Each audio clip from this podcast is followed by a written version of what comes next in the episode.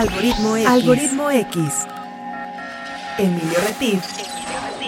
Francisco Disfink. Esto es Algoritmo X. Comenzamos. Comenzamos. Bienvenidos a Algoritmo X. Hoy exploraremos el mundo musical y creativo de un talento joven mexicano, Iván López Reynoso, director de orquesta y músico excepcional nacido en Guanajuato.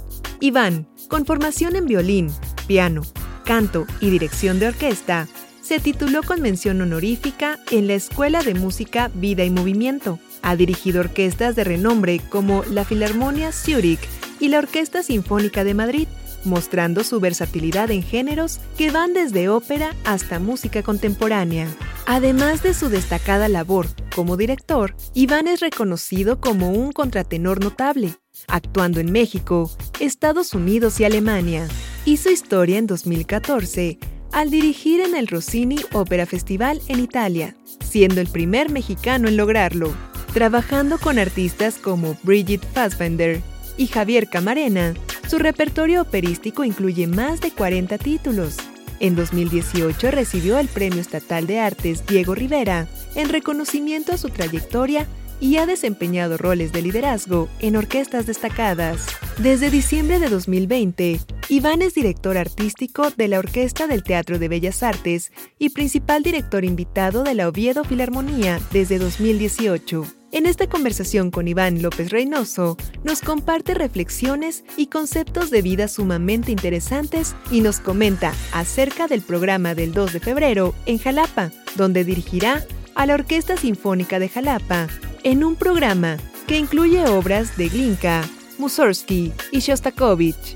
Yo soy Jessica Collins. Bienvenidos. Esto es Algoritmo X.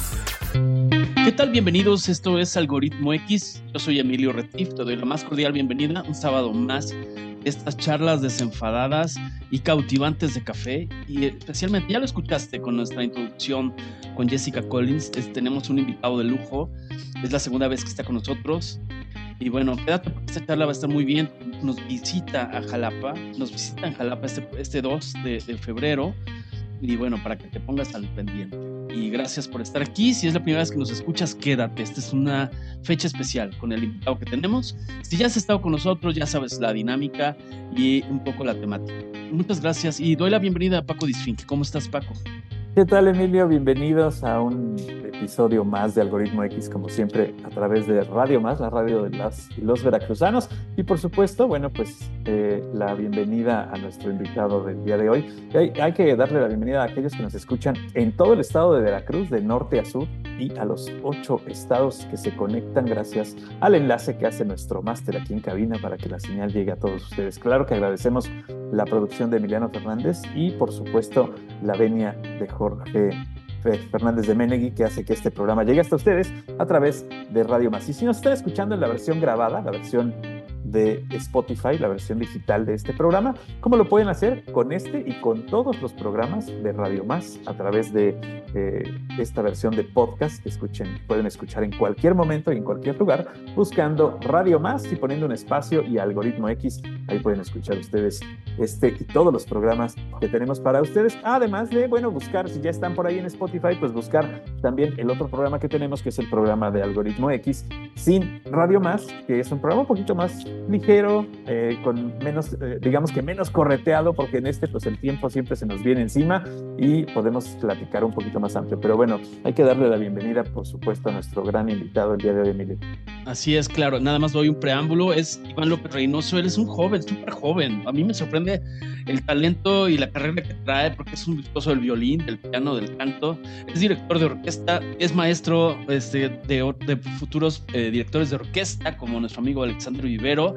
Yo no sé cómo le hace, si, él, sus días duran 20, 48 este, horas, 72, no ¿De sé dónde cómo saca le tantas hace. horas? Eso sí, no lo sabemos. Y tanto talento. Y bueno, les invitamos a escuchar en SoundCloud eh, el programa de Algoritmo X del 26 de noviembre del 2022 para que degusten esta, esta conversación con Iván, conozcan de estas historias de mexicanos de las que vale la pena conocer, aunque no seas director de orquesta, sino como principios de vida.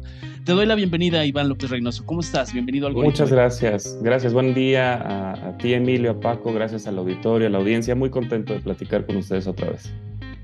Hombre, la verdad es que es un, es un honor tenerte en este programa. Eh, como lo decía Emilio, ya te tuvimos hace eh, pues ya más de un año que estuvimos platicando contigo y conocimos de dónde viene esta eh, pues interesante historia tuya de, de, dedicarte a esto de la música, porque no es nada más ser director de orquesta, sino es dedicar toda una vida al ámbito musical. Y ahora que eres también pues mentor y tutor de grandes talentos jóvenes que, pues tú eres también muy joven.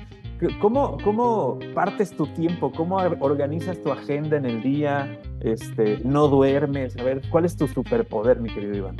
A ver, dos frases muy buenas. La primera es que ojalá mis días duraran 48 horas. claro. Ojalá. Sería todo mucho más fácil.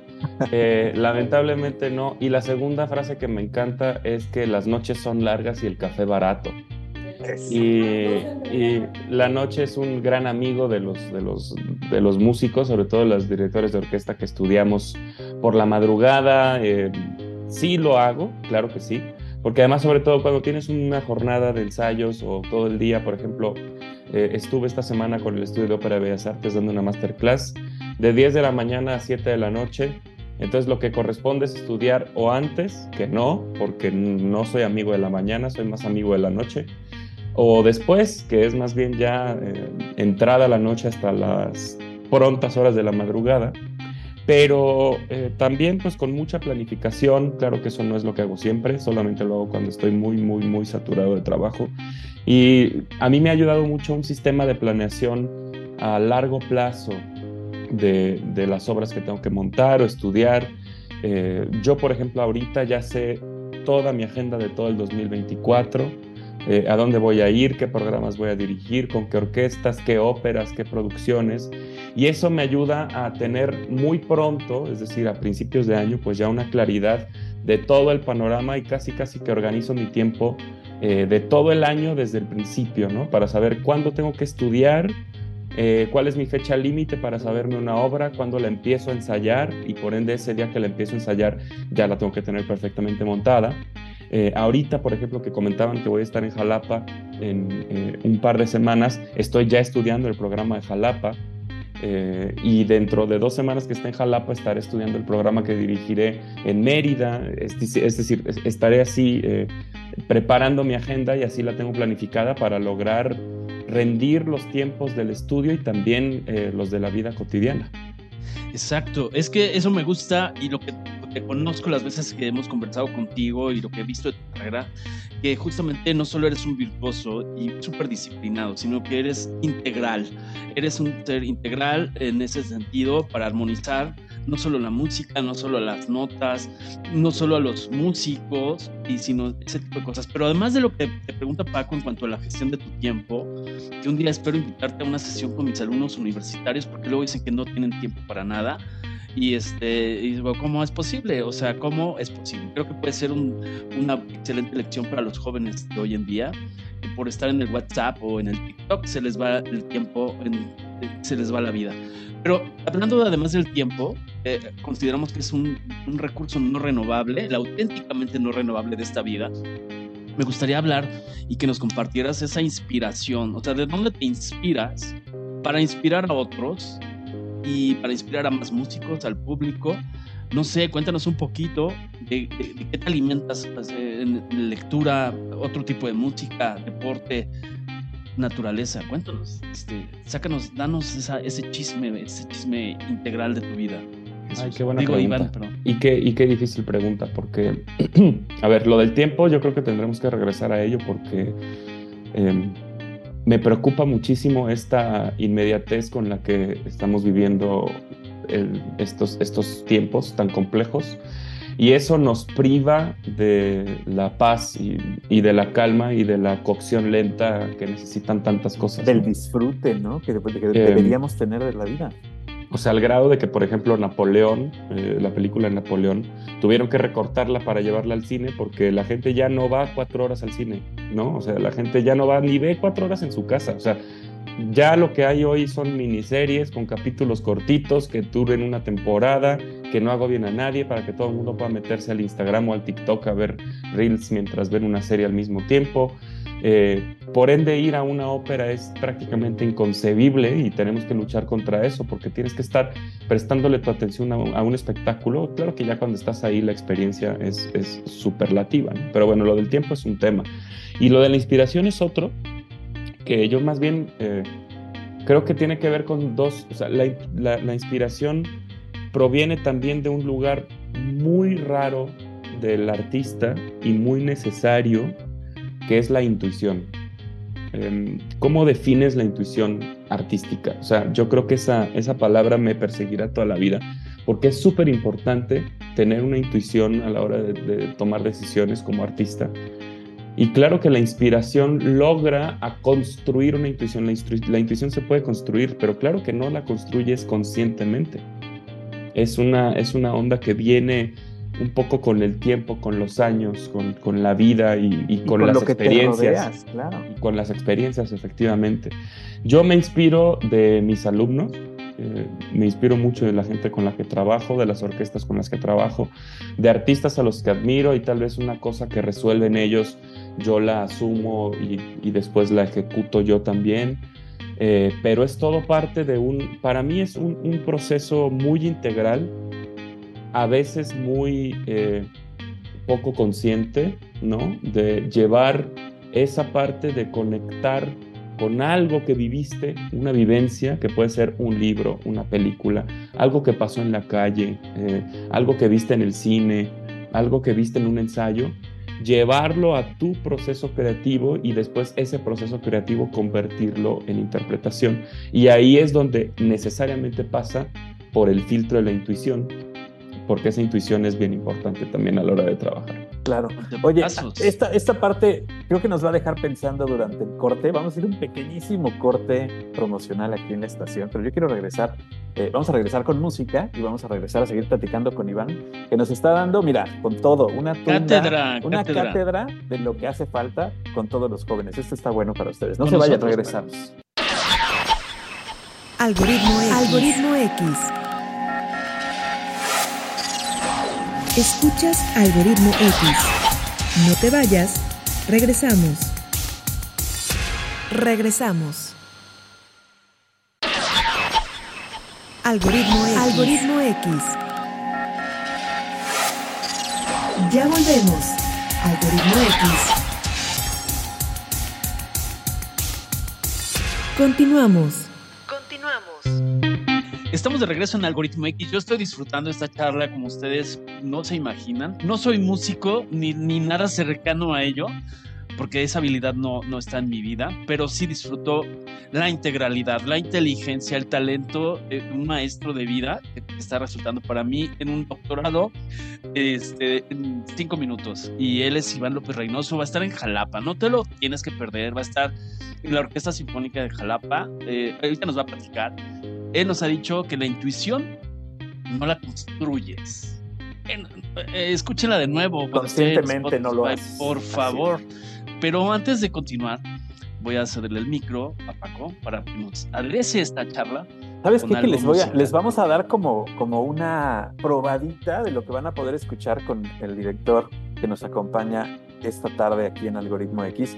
Eh, eh, una probadita porque eh, nos dice que vamos a tener por ahí la oportunidad de ver, de escuchar eh, Ruslan y Ludmila, que es esta ópera de cinco actos de Mikhail Glinka, que bueno, pues Iván, Iván tiene este, obviamente la información más completa de lo que es esta obra, pero la obertura, Iván, es lo que vamos a escuchar ahorita. Dinos en breve qué es lo que pueden esperar de esta obertura que vamos a escuchar. Claro, la obertura de la ópera Ruslan y Ludmila, que es una ópera rusa de Michael Glinka, un compositor fundamental para el crecimiento de la ópera de la lírica eh, rusa. Eh, es una obra que integralmente se ejecuta muy poco, es una ópera larga, difícil, con un estilo más hacia el bel canto italiano, esta onda tipo Donizetti, Rossini, Meyerbeer, por ahí. Eh, pero con claros tintes muy marcados, sobre todo armónicos, de esta onda soviética eh, que se irá desarrollando y que se convertirá después en Tchaikovsky, Borodín, todos estos. ¿no? La obertura de Ruslan Ludmila es una obertura súper chispeante, súper rápida, súper ágil, muy compleja. Necesitas un orquestón para, para poderla interpretar. Es una obertura que arranca inmediatamente pasión, eh, arranca de una manera eh, frenética, eh, virtuosa, brillante y es por ende el plato ideal para empezar un concierto, porque además el programa que haré en Jalapa es un programa integralmente ruso. Eh, así es que abrir con la pirotecnia de Ruslan y Ludmila me parecía una gran idea y creo que es una obertura para el disfrute de todos. Excelente, pues vamos a escuchar esto que es precisamente de mediados del siglo XIX, si no me equivoco, por ahí anda. y bueno, pues representa precisamente a lo que vamos a poder disfrutar este día 2 de febrero con la Orquesta Sinfónica de Jalapa y por supuesto el director Iván López Reynoso. Escuchamos esto y regresamos aquí a Algoritmo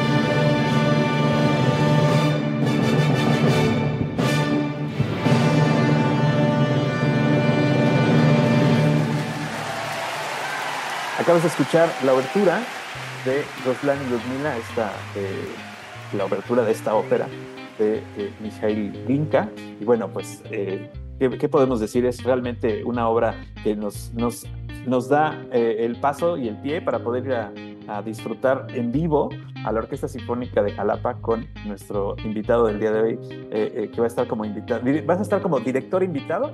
Así es, así es. Director, invitado. Y bueno, también saludos, eh, por supuesto, al director titular, a, Martín Lebel, que es un gran amigo de Algoritmo X y que, y que ya lo tuvimos ya por aquí. conversamos, sí. Ya conversamos y, y, es un tipazo. Es, tipazo, este, tipazo.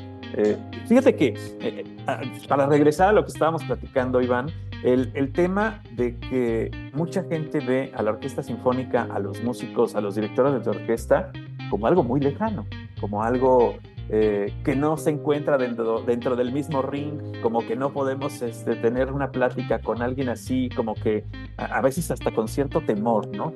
Eh, y tú nos estás dando esta cátedra de, que lo que hace falta es precisamente tener más contacto con la sociedad, lo que hace falta es tener más eh, apertura, a lo mejor, no sé, ¿de dónde podríamos sacar nosotros esta, este vínculo? ¿Cómo podríamos crear estas redes, estos programas a los que le podamos llegar a más gente para que más gente tenga eh, pues la conciencia y cree conciencias más saludables que estar pegados al internet, que estar pegados al TikTok, que estar pegados a los reels, como ya lo, decíamos, que finalmente pues son contenidos basura, contenidos que no generan ningún o no aportan nada para la vida. A veces, de repente, encontramos por ahí alguno que sí, ¿no? Pero la mayoría de las veces es solamente entretenimiento barato, cuando podemos tener entretenimiento de calidad, ¿no? no sé, no sé si tú estás en la misma, eh, eh, o tienes la misma idea que nosotros de que hace falta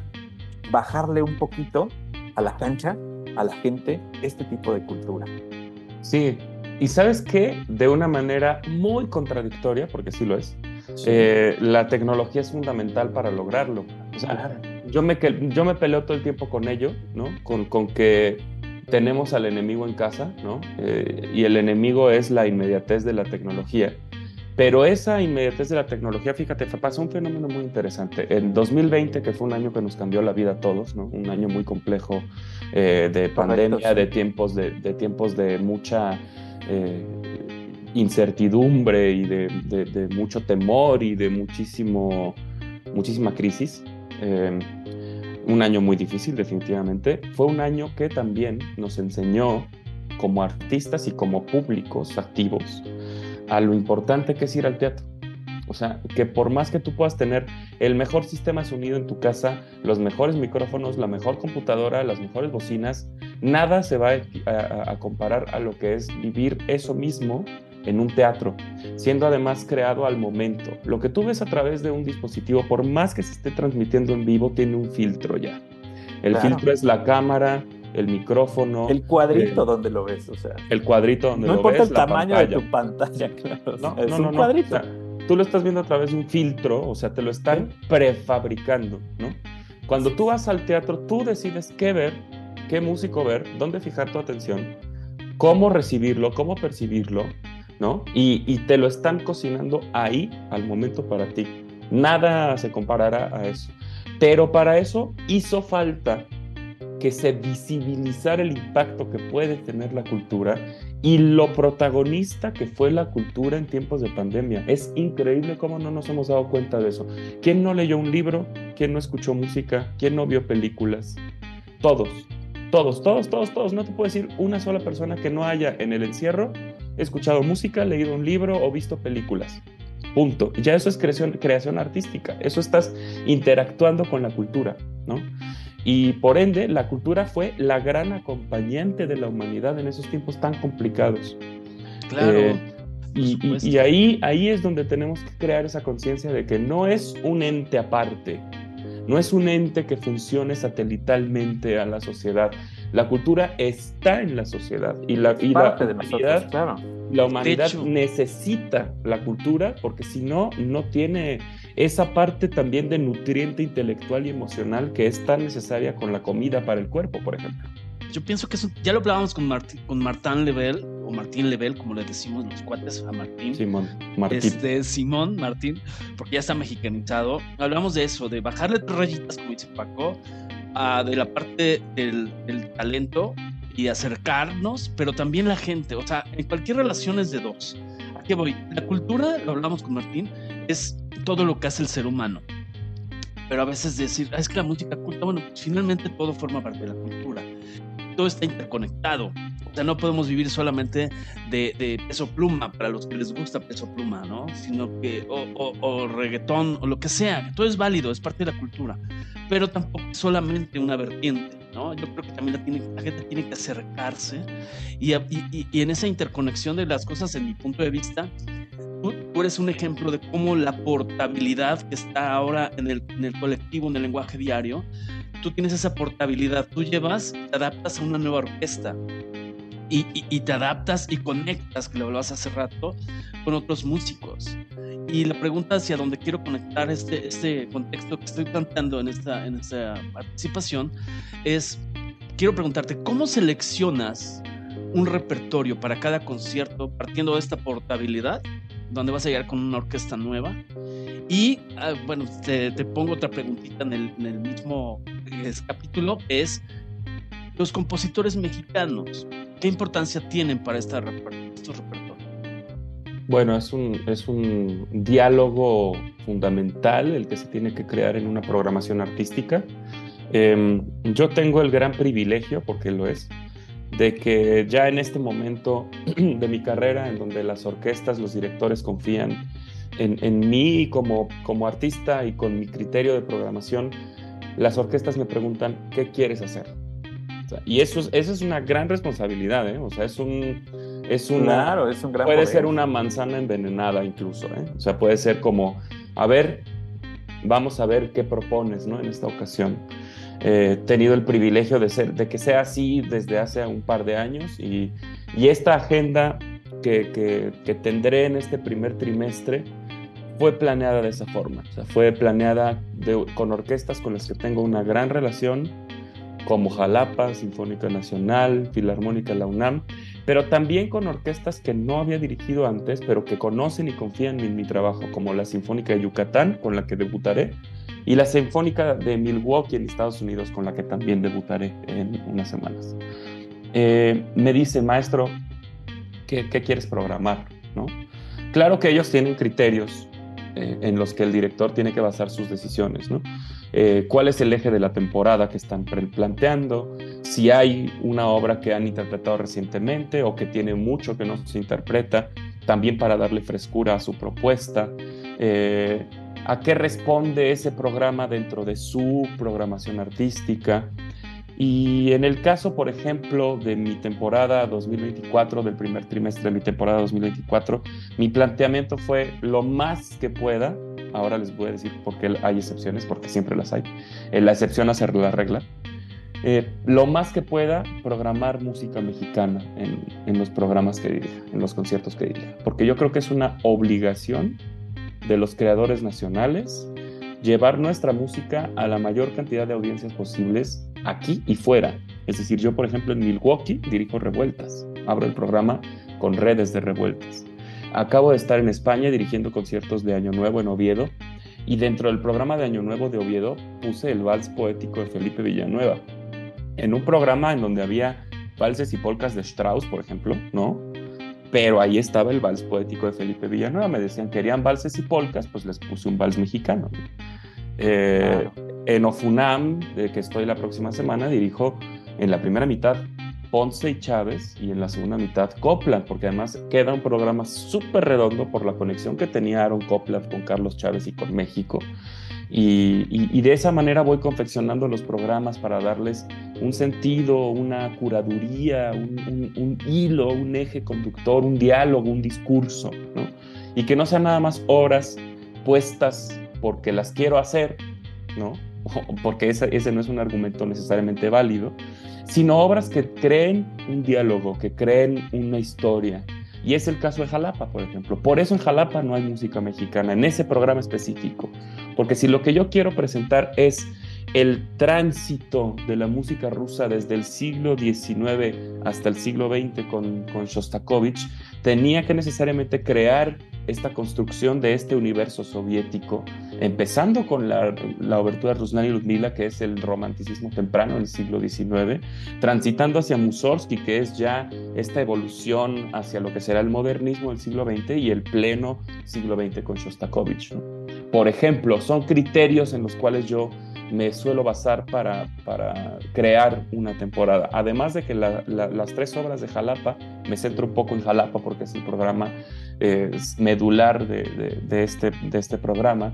en la primera mitad son dos obras que cuentan una historia específica, ¿no? Ruslan y Ludmila, una ópera con un libreto y una trama, y Los cantos y danzas de la muerte de Mussorgsky, que es una obra también vocal, pero completamente opuesta a lo que es Glinka. ¿no? La luz, la luminosidad de la obertura de Ruslan y Ludmila está completamente ausente en la obra de Mussorgsky. La obra de Mussorgsky es mucho más eh, reflexiva, eh, habla pues eso, de muerte, de danza, y es una obra también importante presentar porque se, se, programa muy poco en las salas de concierto. Y luego la segunda mitad del programa, que es la quinta de Shostakovich, que es probablemente su sinfonía eh, parteaguas ¿no? de su lenguaje. Este compositor que vivió constantemente peleándose con la censura, fue un compositor perseguido, fue un compositor que tuvo que ceder parte de su personalidad o cambiar parte de su personalidad para complacer a un régimen, ¿no? Entonces todo tiene que ver con mensajes, qué mensajes enviar y qué mensajes transmitir al público.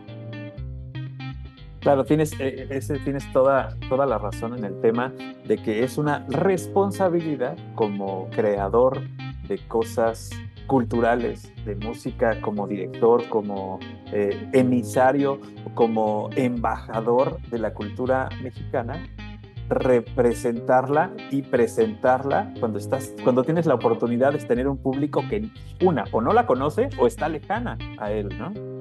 Eh, ese, es, eh, debería ser como el, eh, una de las metas para todos aquellos que son creadores de lo que sea, ¿no? Así es, así es. Porque además es bien fácil que el artista entre en, en, esta, en, esta, en este asunto de olvidar lo que nos pasa, y yo me lo tengo que replantear constantemente, olvidar el verdadero propósito de nuestra chamba, ¿no? Que no deja de ser un trabajo. Vamos a partir de ahí. Exacto. Eh, es una profesión y por ende tiene una misión nuestro, nuestro quehacer. Y se nos suele olvidar que la cultura es esa parte sensible, no palpable y no cuantificable de la responsabilidad social. La cultura no se puede medir el impacto que tiene la cultura. Y por ende es, es un conflicto constante con los temas de presupuesto, que no voy a entrar ahí porque no, no, hace falta. No, pero, pero ahí es donde tú entras en, esta, eh, en este discurso un poco contradictorio. ¿Es necesario? Claro que es necesario, es imprescindible. Ah, ¿y cómo puedo medir el resultado? No puedes. No puedes. Lo nuestro es cambiar vidas, sensibilizar vidas. Es, o sea, tocar, claro. Digo que la música, más allá de ser una profesión, porque sí lo es, también es una misión. La música es una misión. Es una misión de sensibilidad, de emocional, eh, de transformación em, eh, humana, de transformación eh, sentimental y de conciencia social, de integración social. Claro, yo creo que además la postura de un director de orquesta, con todo lo que ya hablamos de tus características, estar súper afinado en tu conciencia y en tu percepción y en tu emoción, porque por un lado ya hablamos de la conexión con cada músico y en esa portabilidad que hoy voy a Calapa, mañana a Guadalajara, pasado a, a Mérida, son diferentes energías, diferentes personas, diferentes vidas, quizá diferentes programas, pero además yo quiero preguntarte, ¿cómo te mantienes en tu centro? Porque además hay que estar vibrando con la audiencia. O sea, hay que no sé, cómo gradúas, cómo vas calibrando, perdón los términos coloquiales, pero cómo vas calibrando, cómo está reaccionando, cómo está la emoción de la audiencia y, cómo te mantienes en tu centro personal. Bueno, cada, cada público es diferente. Yo he aprendido a, a conocer a los distintos públicos a donde voy Y eh, al principio, pues claro que no es, no es algo obvio ni es algo fácil, ¿no? El recinto nuevo a donde vas, por ejemplo, yo que nunca he ido ni a Milwaukee ni a Mérida, no sé cómo van a recibir el programa que se está planteando, pero sí conozco, por ejemplo, el público de, de Jalapa, el público de la UFUNAM, el público de la Sinfónica Nacional, y la sensación allí puede ser muy distinta. Normalmente lo que pasa es que los conciertos, o sea, las orquestas que tocan dos veces el mismo programa, ya sea viernes por la noche y domingo al mediodía o sábado en la noche y domingo al mediodía, normalmente el público del domingo al mediodía es mucho más relajado, es mucho más familiar, es mucho más... Eh, viene con otro chip, ¿no?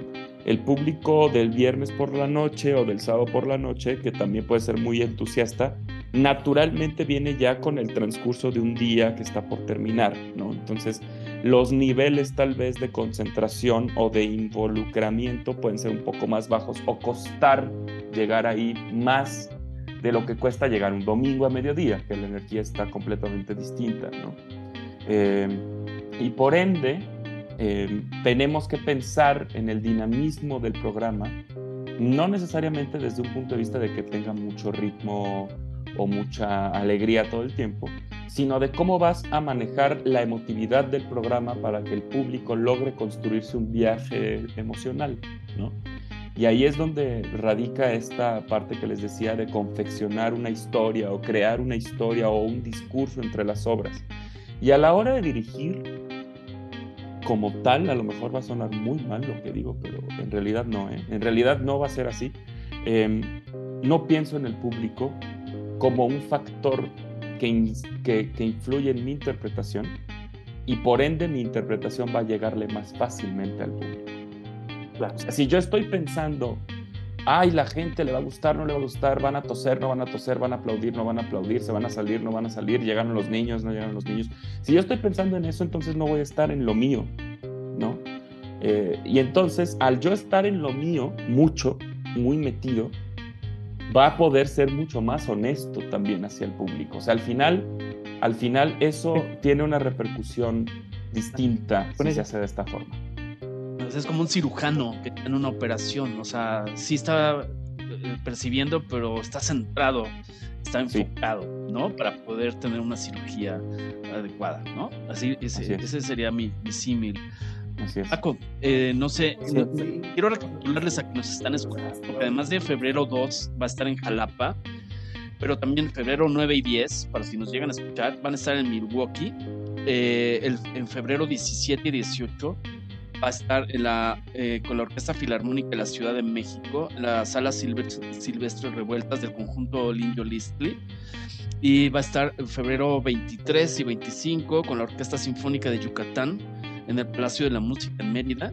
Y marzo 1 y 3, Orquesta Sinfónica Nacional en Palacio de Bellas Artes. Y bueno, quisiera preguntarte si, si tienes, igual que los influencers ahora, si eh, esas audiencias te llegan a seguir y de, como son programas diferentes, te llega a presentar que hay gente de verdad que ame la música y diga, voy, voy con él a Jalapa y voy a Milwaukee. quizá no son las grandes masas, pero si tienes fans así de que digan, sigan a donde vayas. Mira, eh, a ver, sí, y claro que también el artista se debe a su público y a sus fans, ¿no? Y a, sus seguidores.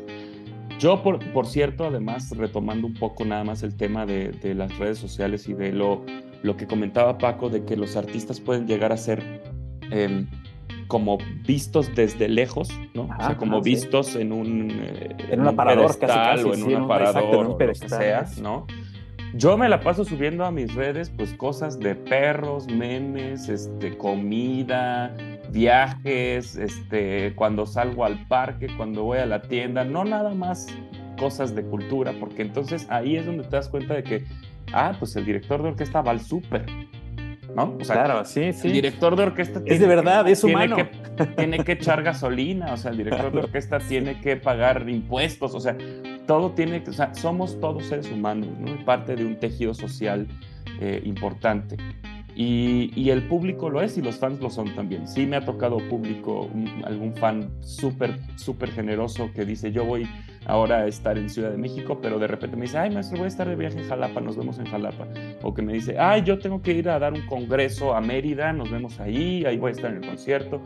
Y hay gente que busca la cultura a donde va y si coincidimos es súper padre, ¿no? Em, y luego este país maravilloso tiene el gran privilegio y la gran bendición de que tiene una orquesta por estado y, y, tiene muchas orquestas profesionales muy buenas. Y entonces la gente puede oír música de gran calidad en Jalapa o en Guanajuato o en Guadalajara o en Mérida o en Campeche o en Monterrey o en Torreón. O sea, hay orquestas por todo el país. Claro que en Ciudad de México hay siete orquestas profesionales, ¿no? Eso ya es, una, un escándalo.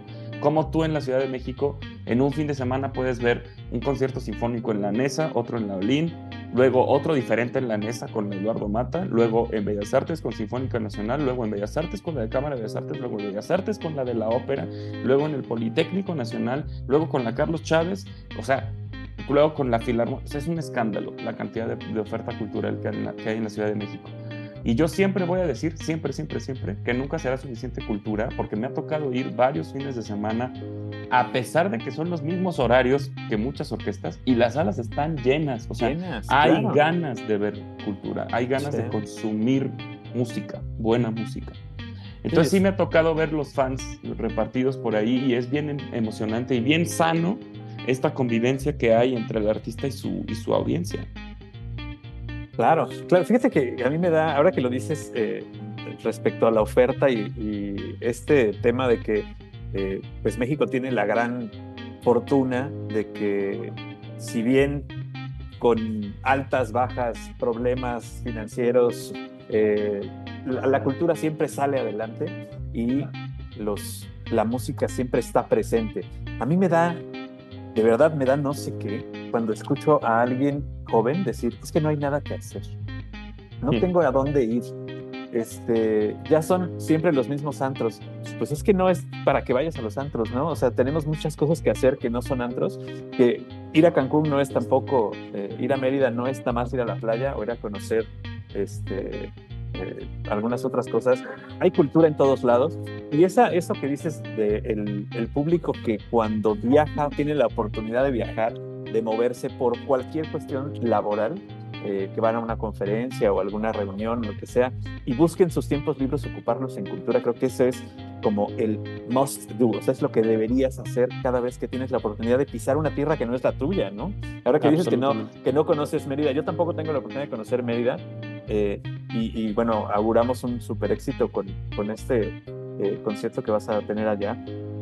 Pero creo que, la gran oportunidad que tienen eh, personas como ustedes que pueden ir, de, como decías, en una misión, en esta misión de ir llevando la cultura a todos estos lugares, es súper importante y es a donde tendríamos que voltear todas las cámaras y todos los reflectores y dejar de hacer famosos a gente que no tiene que ser famosa. Esa es la realidad de nuestra vida, ¿no? Eh, la, culpa, la culpa de quien sea famoso es de nosotros, porque finalmente somos quienes los hacemos famosos, ¿no? Así es. Es, es, bien triste. Yo quisiera que nos, nos, comentaras, ahora tienes, y lo platicamos al principio, tienes la oportunidad de ser mentor, maestro, eh, acompañante de grandes talentos jóvenes, más jóvenes que tú, como este, ya platicamos en este programa con eh, María Hahnemann, ya platicamos con Alexander, eh, pero esta parte, tú que eres un emisor de esta, de esta cultura, ¿Qué, le podrías decir a aquellos que también tienen la gran fortuna de ser importantes eh, creadores o emisores también de cultura, de acercarse a las generaciones más pequeñas para hacerles mentoría, para hacerles eh, pláticas, cursos, etcétera? ¿Qué tan importante es continuar con este trabajo de, transmitir la cultura? para es crucial, es crucial. Y además no sabes lo mucho que he aprendido yo dando clases. O sea, es increíble que, que, la docencia no forme tal vez parte más integral de un artista en crecimiento, no necesariamente un artista consagrado, ¿no? Porque además el director de orquesta no va a terminar de aprender nunca, ¿no? Eso tenemos que partir de ahí. Eh, ahora bien, también puede ser que deje de aprender.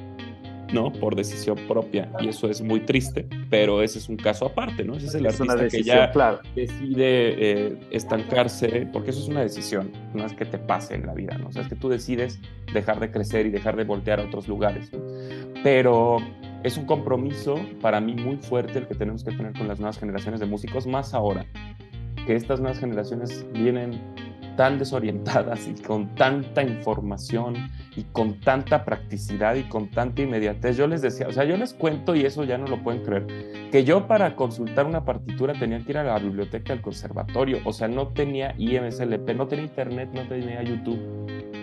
O sea, yo tenía que ir a la biblioteca de la escuela a consultar partituras. ¿No? eso, no, lo, no lo conocen, no, no, lo, no, lo, este, no lo dimensionan, no dimensionan eh, el acceso que tienen a todo. No, y con esa practicidad, o sea, nosotros, por ejemplo, estamos hablando desde ciudades diferentes y estamos teniendo una plática, ¿no? Eso está muy bien, o sea, esa cosa de acercar a los que tienes lejos, pero no de alejar a los que tienes cerca, ¿no? Y entonces cuando tú estás en un, en un, en un círculo ya más cercano, más íntimo, eh, es importante darle su tiempo y su espacio a todo. Y para mí ese tiempo y espacio que le he dedicado a la docencia ha sido muy enriquecedor. Tengo eh, el privilegio de impartir el diplomado en dirección orquestal de la Escuela de Bellas Artes de la Universidad Panamericana aquí en Ciudad de México. Cuatro alumnos que cambian cada dos años. Estamos ahora a punto de hacer audiciones para los nuevos alumnos de nuevo ingreso.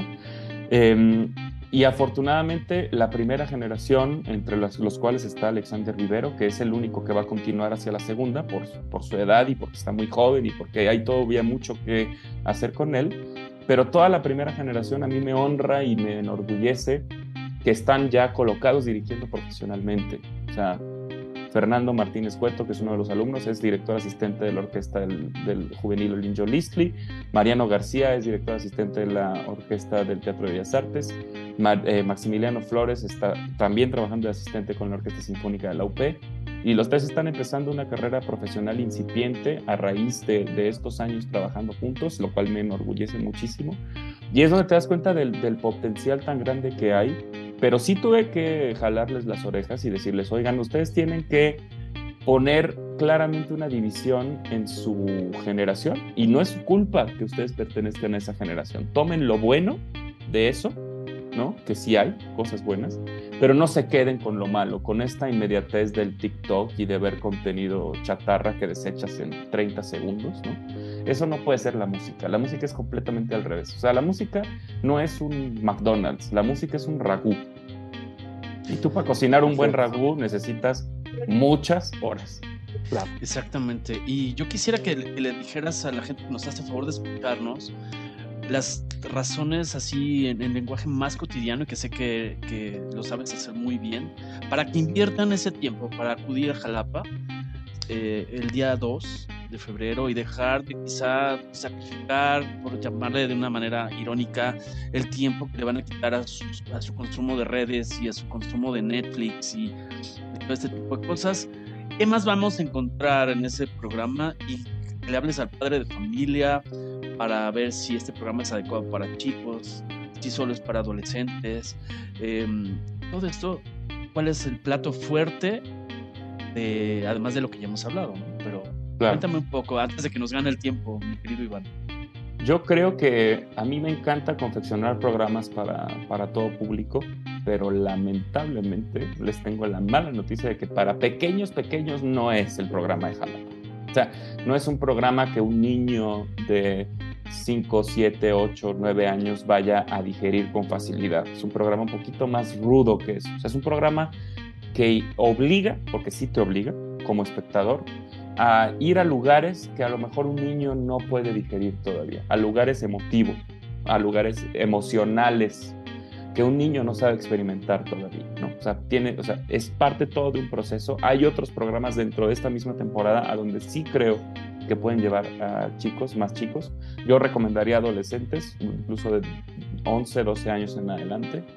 Eh, y no que un niño de 8 años a lo mejor no lo vaya a disfrutar, también depende del niño de 8 años, ¿no? de, en qué momento está ese niño de 8 años en su vida. Si nada más quiere em, ver videos y jugar TikTok y eso, pues a lo mejor no, pero si es un niño de 8 años que ha leído, que le interesa, que escucha música, definitivamente sí, ¿no? Generalizar no está bien nunca. Em, pero yo sí creo que es un programa que nos va a llevar como audiencia a hacernos muchas preguntas. Yo creo que la cultura nos da más preguntas que respuestas. Y este, este programa y este programa nos plantea muchas preguntas. Despertar. ¿Por qué, ¿Por qué seguimos cometiendo los mismos errores? ¿Por qué la historia se repite una y otra vez con los mismos países? Es increíble. Es increíble, sí. ¿Por qué seguimos en un punto de intolerancia a los demás, al prójimo? ¿Por qué seguimos en un momento de inadaptabilidad de las minorías? ¿Por qué seguimos en un punto de, de juzgar lo que no nos tendría que importar? ¿no? No dejamos que los demás vivan su vida como la quieran vivir, siempre y cuando no afecten a otros. Esas preguntas nos las hace este programa. Eh, ¿Cómo lidiamos con la muerte? ¿Cómo lidiamos con la soledad? ¿Cómo lidiamos con, con, con la frustración? ¿Y cómo podemos usar la frustración también como herramienta emotiva y comunicativa? Todo eso van a ver el 2 de febrero en la sala Tlacna. Y también van a ver una abertura bien padre, bien alegre, para que no crean que todo es depresivo y, este, y trágico. La abertura Ruslan y Ludmila está completamente en otro lugar y es para el disfrute y la plenitud de todos los que nos escuchen. Pero sí el Mussorgsky y el Shostakovich plantean otro tipo de preguntas importantísimas. ¿eh? O sea, no nada más hay que ir a consumir cultura desde una óptica de entretenimiento. También la cultura es reflexiva. La cultura nos obliga a encontrarnos con nosotros mismos. Y no hay cosa más difícil que vernos al espejo. Correcto, tienes toda la razón.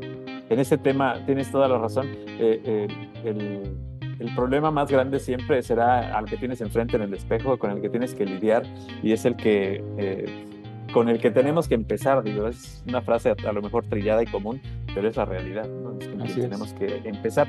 Eh, eh, decías de este tema de la gente que va a los conciertos los viernes, que también vienen, ok, vienen de un día a lo mejor con agenda, con cosas planeadas y todo esto, pero también es como una válvula de escape, ¿no? El tema de llegar y sentarte y poder disfrutar y poder eh, como decías tú, enfocar en lo que quieres oír, en lo que quieres ver, incluso en, la textura de los instrumentos, el sonido de las, la acústica de la sala, eh, la presencia de los músicos, sobre todo que la Orquesta Sinfónica de Jalapa pues tiene una presencia que es invaluable y que tiene además muy buenos músicos rusos, ¿no? También esa es una, una, cosa que, que, le, ponen, le ponen énfasis, cuando el programa es ruso, le ponen un, cariño especial a este tipo de música, ¿no?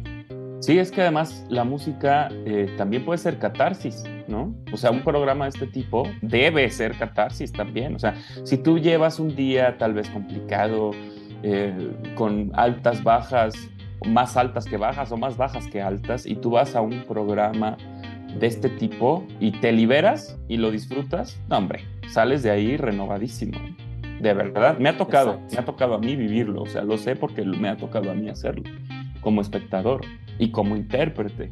Tú llegas a un programa y el director tiene que lograr desconectar su vida privada y ponerla al servicio de una obra que tiene su propio lenguaje y a lo mejor ese lenguaje es completamente distinto al que tú estás viviendo en ese momento, pero tienes que ponerte al servicio de eso.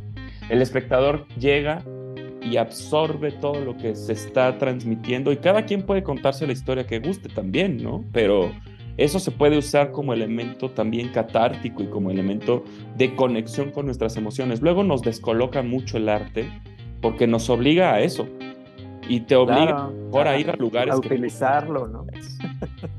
a lugares que tú no conocías como, como ser humano emotivo.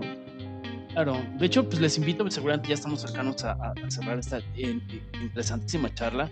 Les invito a que sigan a Iván López Reynoso en su Twitter o, X ahora, es arroba Iván López R-dir de director. Repito, arroba Iván López R-dir en su página ivánlopezreynoso.com. Y pues no sé, Iván, eh, algo con lo que te quedes eh, la principal ganancia de esta conversación y un mensaje final al, público que nos puede seguirnos. Yo creo que lo más importante siempre de este tipo de charlas será primero eh, compartir ideas y este, una retroalimentación humana siempre es importante. Que la gente que nos haya escuchado también termine de escuchar este episodio con preguntas, con reflexiones, con inquietudes, con dudas, con, con, eh, con una tarea tal vez también personal, ¿no? De, de crecimiento, de reflexión, de búsqueda, de curiosidad y que a través de esto logremos convertirnos en una sociedad eh, más sensible, más, eh, más humana, más empática, no necesariamente más tolerante, la tolerancia ya no es suficiente. Claro que hay que ser tolerantes, pero yo creo que ya es insuficiente ese término socialmente. Hay que empatizar, no tolerar. Eh, la empatía es cada vez más importante y yo creo que la cultura cumple ese propósito si lo llevamos a ese terreno. Así es que a todos los que están en la zona de Jalapa y alrededores, nos vemos el 2 de febrero en Tlacna. Súper, súper, este, Iván, de verdad te queremos agradecer mucho que hayas visitado otra vez eh, las filas de Algoritmo X, que te sumes a este programa que lo que intenta es precisamente crear estas redes y, y comunicar a la gente lo que está sucediendo de manera virtuosa porque ya tenemos demasiado contenido basura como para que lo veamos también y lo escuchemos también en la radio veracruzana. Así es que de verdad te agradecemos muchísimo, muchísimo el tiempo que dispones de esta apretada agenda que tú solito te haces, que nadie te obliga a hacer, sino que te haces solito para hacer cosas buenas por la sociedad.